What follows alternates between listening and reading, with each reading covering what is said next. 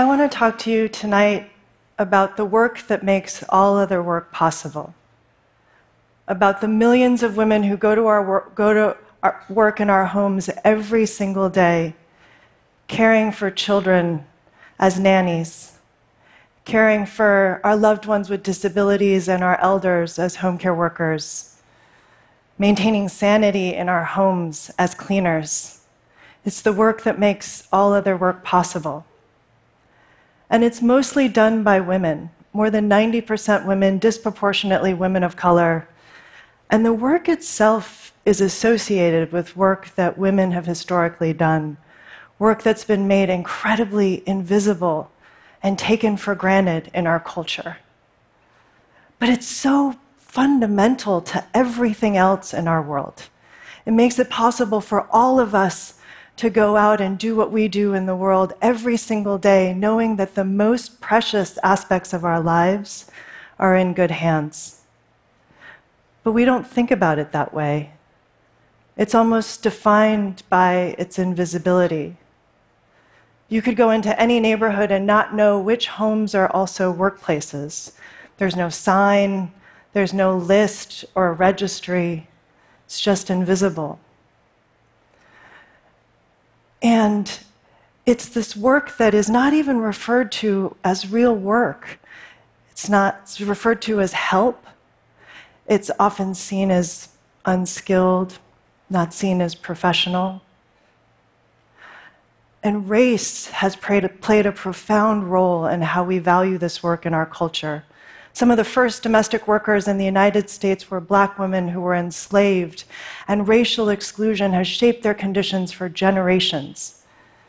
In the 1930s, when Congress was discussing the labor laws that would be a part of the New Deal that would protect all workers, Southern members of Congress refused to support those labor laws if they included protections for domestic workers and farm workers that history of racial exclusion and our cultural devaluing of work that's associated with women now means that millions of women go to work every single day, work incredibly hard, and still can't make ends meet. They earn poverty wages without a safety net, so that the women that we're counting on to take care of us and our families can't take care of their own doing this work. But my work over the last 20 years has been about changing precisely that. It's about making these jobs good jobs that you can take pride in and support your family on. At the National Domestic Workers Alliance, we've been working hard in states to pass new laws that will protect domestic workers from discrimination and sexual harassment, that will create days of rest paid time off, even. So far, eight states have passed domestic workers' bills of rights. Yes. And during the Obama administration, we were successful in bringing 2 million home care workers under minimum wage and overtime protections for the first time since 1937.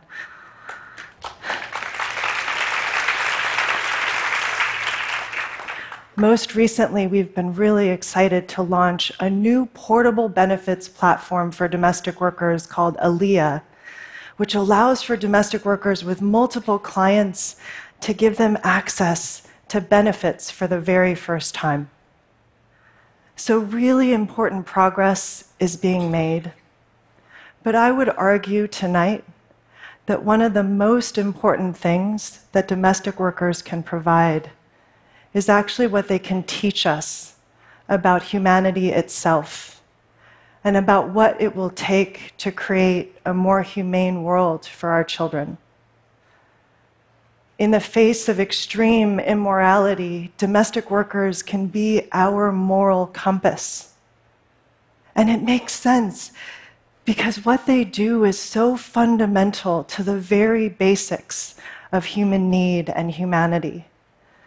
They are there when we are born into this world. They shape who we become in this world. And they are with us as we prepare to leave this world. And their experiences with families are so varied. They have some relationships with the families that they work for that are incredibly positive and mutually supportive and last for years and years. And then the opposite also happens.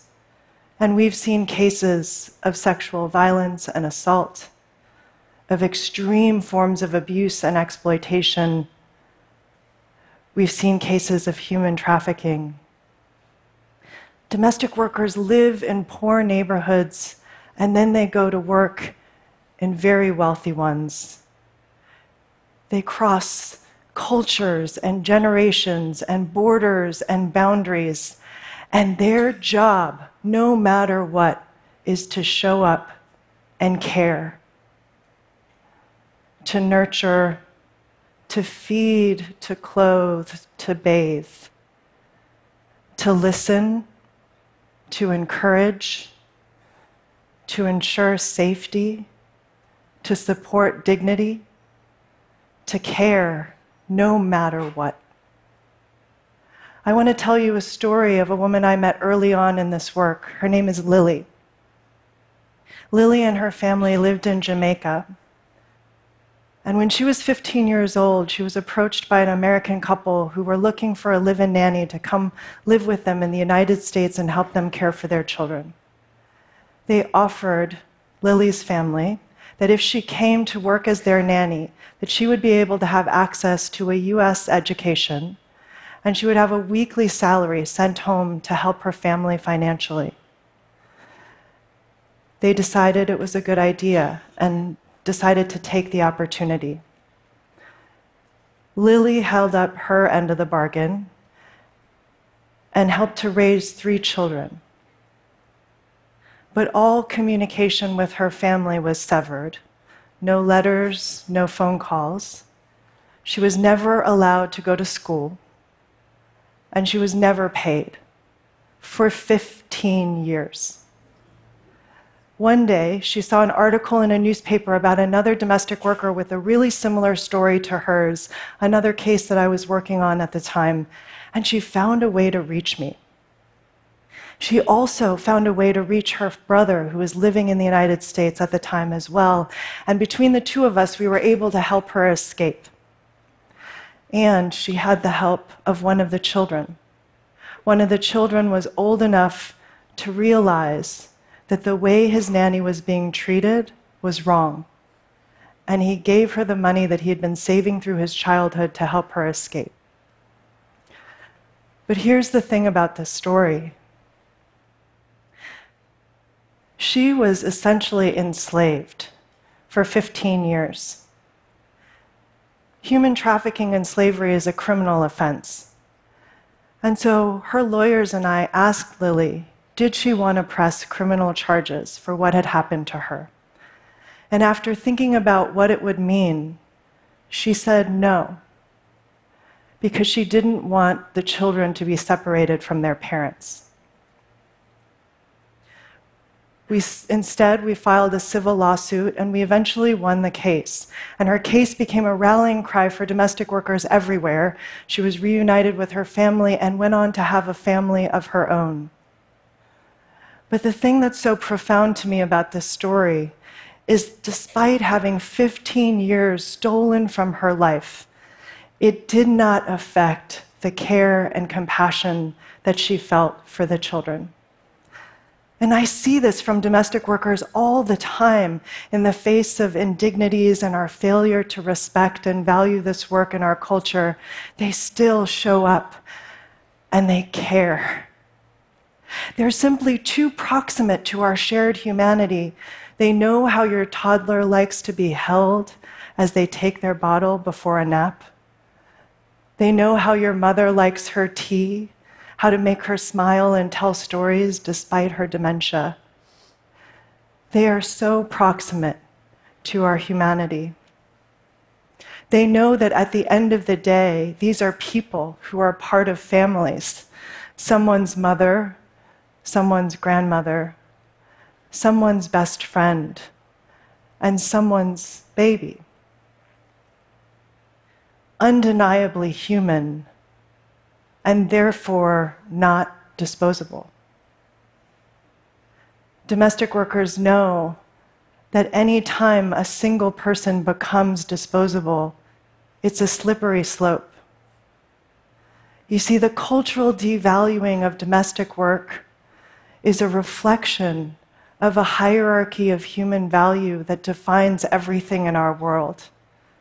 A hierarchy that values the lives and contributions of some groups of people over others, based on race, gender, class, immigration status, any number of categories.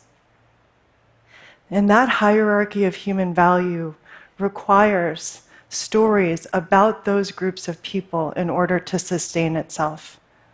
So these stories have seeped deep into our culture about how some people are less intelligent, some people are less intuitive, weaker, by extension, less trustworthy, less valuable, and ultimately less human. And domestic workers know it's a slippery slope when we start to see a worker as less than a real worker, to a woman as less than a woman, to a mother as less than a mother, to a child as less than a child.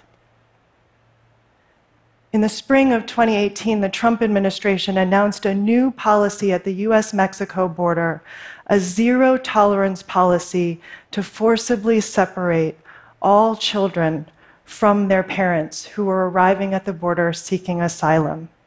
Children as young as 18 months separated from their parents after a long and arduous journey to reach the US Mexico border in search of safety and a new beginning thousands of children separated. And because they were migrants, they were treated as less than children. In response, I helped to organize the Families Belong Together vigil at the Ursula Border Processing Center in McAllen, Texas on Father's Day. Inside that processing center, there were hundreds of children who were being held, processed, and then prepared to be shipped all over country to be jailed in facilities hundreds of miles away from their parents. I saw with my own eyes children not young enough for kindergarten in unmarked buses being shipped off to jails hundreds of miles away. And as they passed us by, they reached for us through the windows as we stood vigil to let them know that they are not alone and we are fighting for them. Domestic workers came from all over Texas to be a part of the vigil. They saw in those families their own family stories. They had also come here in search of safety and a new beginning, a better life for their families, and they saw in the eyes of those children their own children.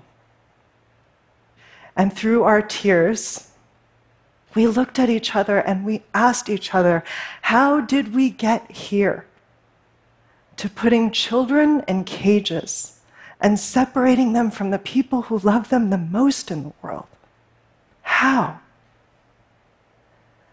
And what I thought to myself was if domestic workers were in charge, this never would have happened. Our humanity would never have been so disposable that we would be treating children in this way. The Dalai Lama once said that love and compassion are necessities, not luxuries. Without them, humanity cannot survive. In other words, they are fundamental to human existence domestic workers are in charge of the fundamentals. They love and they care and they show compassion no matter what. We live in a time of moral choices. Everywhere we turn, at the border, at the ballot box, in our workplaces, right in our homes, full of moral choices. As you go about your day and you encounter these moral choices, think of Lily. Think like Lily. Think like a domestic worker who shows up and cares no matter what. Love and compassion no matter what. Show up like a domestic worker because our children are counting on us. Thank you.